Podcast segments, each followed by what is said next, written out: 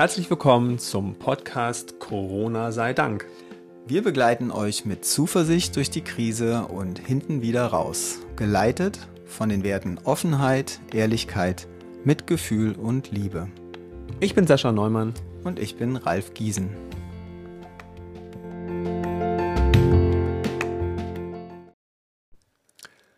Heute Helikoptergeld.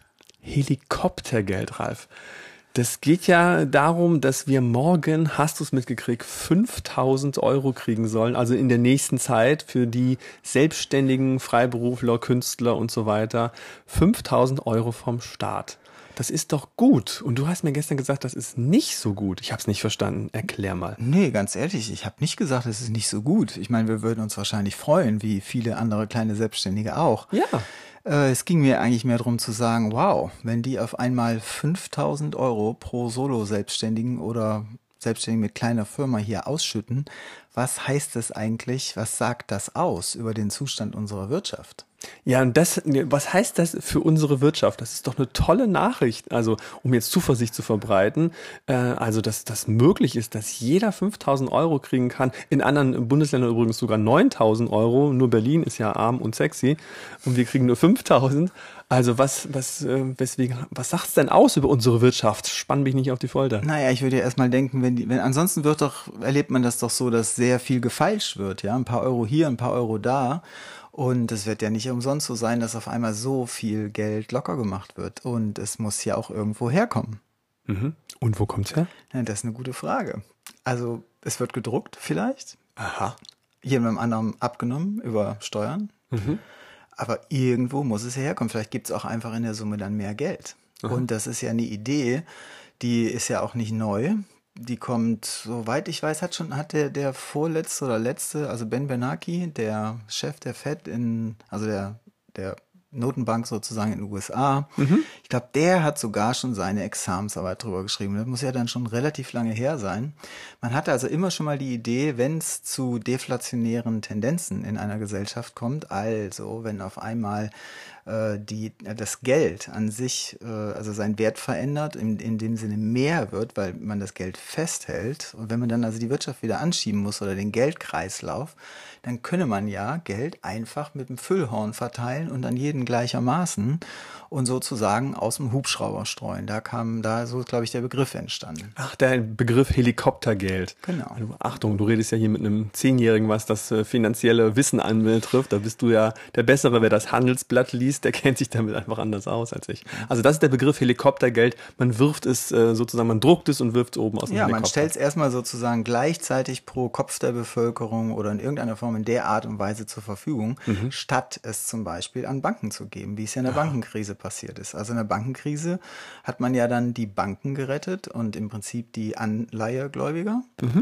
Und jetzt denkt man vielleicht eher, man könnte ja mal ausprobieren, können ja mal ausprobieren, ob wir vielleicht äh, das an die Bevölkerung verteilen können. Und was heißt das jetzt dann für die Wirtschaft? Also bei dir klang es jetzt nicht zuversichtlich und ich bin ja immer noch voller Zuversicht, dass das eine gute Idee ist. Du, ich glaube, es wäre vermessen, wenn man, wenn, wenn man jetzt denken oder sagen würde, dass man sich schon ausrechnen kann, äh, was das genau bedeuten wird. Also Mhm. ich glaube, die ganzen Kreisläufe, unser ganzes Wirtschaftssystem ist so komplex und da ja auf die, gibt's ja viele verschiedene Stellschrauben.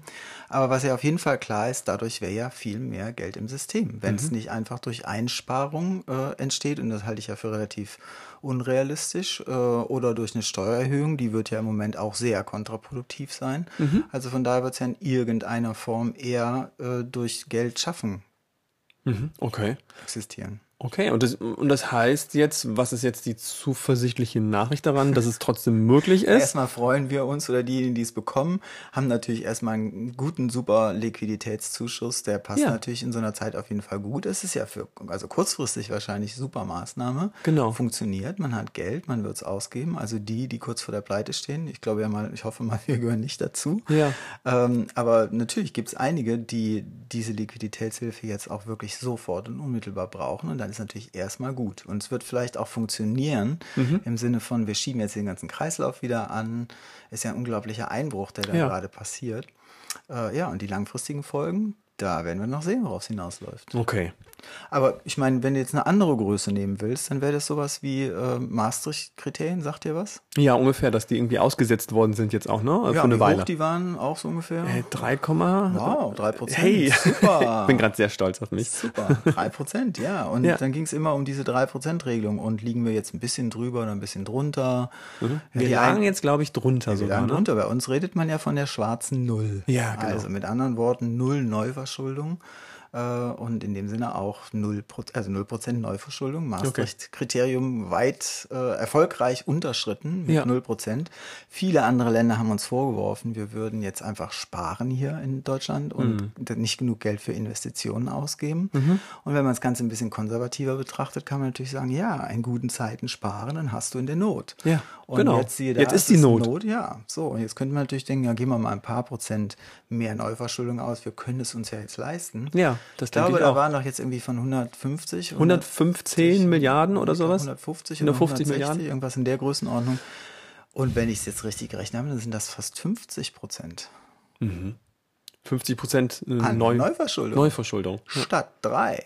Okay. Mhm. Okay, da sieht man nochmal eine Größenordnung. Also, wenn die Politik, wenn wir so lange drüber geredet haben, ob jetzt drei oder besser eins oder vielleicht doch fünf in Ordnung sind, Mhm.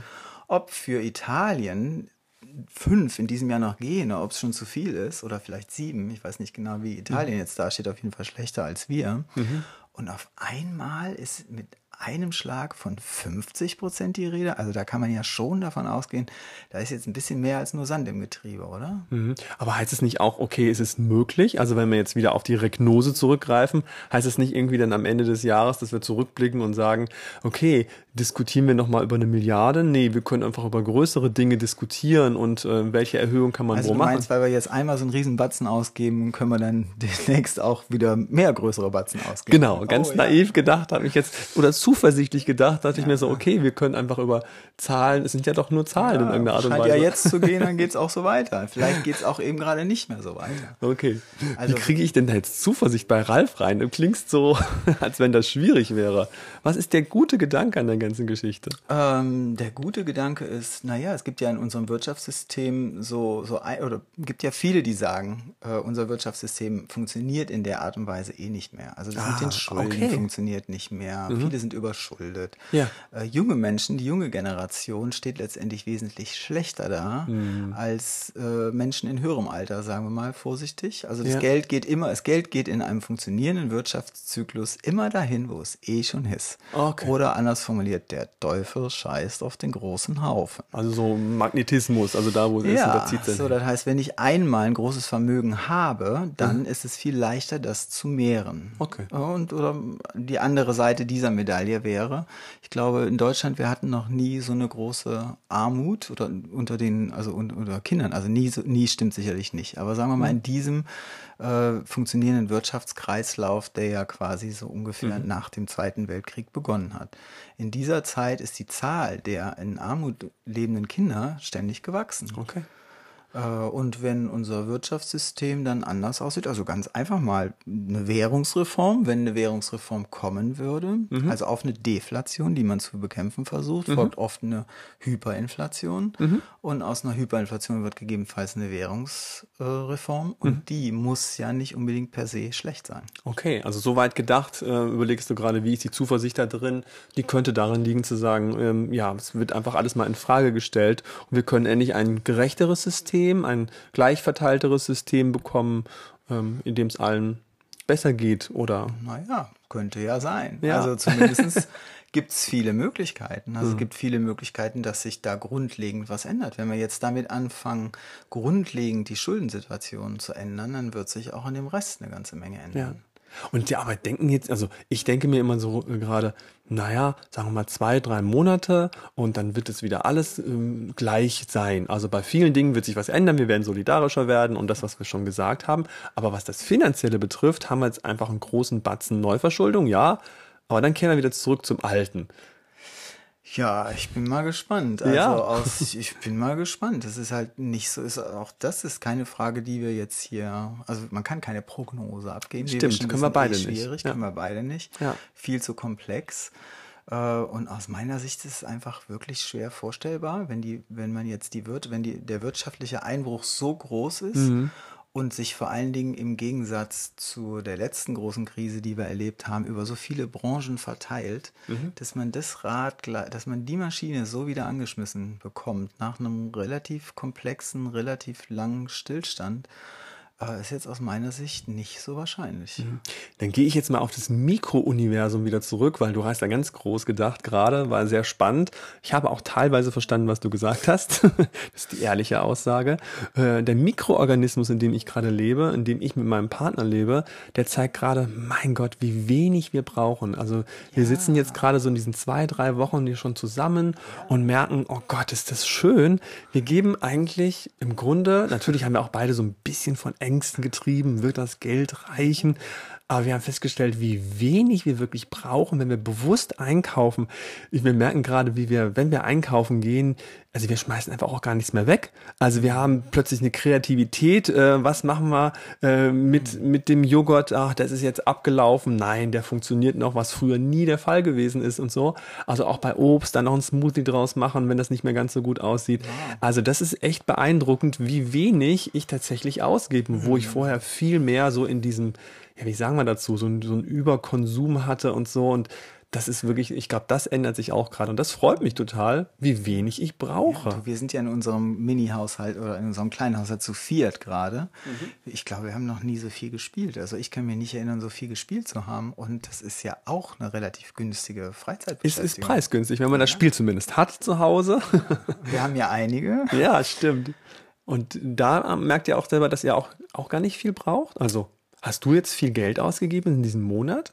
Na, wir haben relativ viel Geld für Essenslieferung ausgegeben Ah, okay. hier, weil wir, ja, also man, das, das ist auch, um, um zum Beispiel jetzt die Restaurants hier in der Gegend zu unterstützen. Ja. Äh, wir haben viel über Lieferando bestellt Mhm. und das war jetzt auch nicht immer so günstig und vor allen Dingen sonst ja maximal einmal am Tag. Ja. Da wir jetzt hier gleichzeitig aber im Büro arbeiten, auch schon mal zweimal am Tag. Also Mhm. das merke ich schon.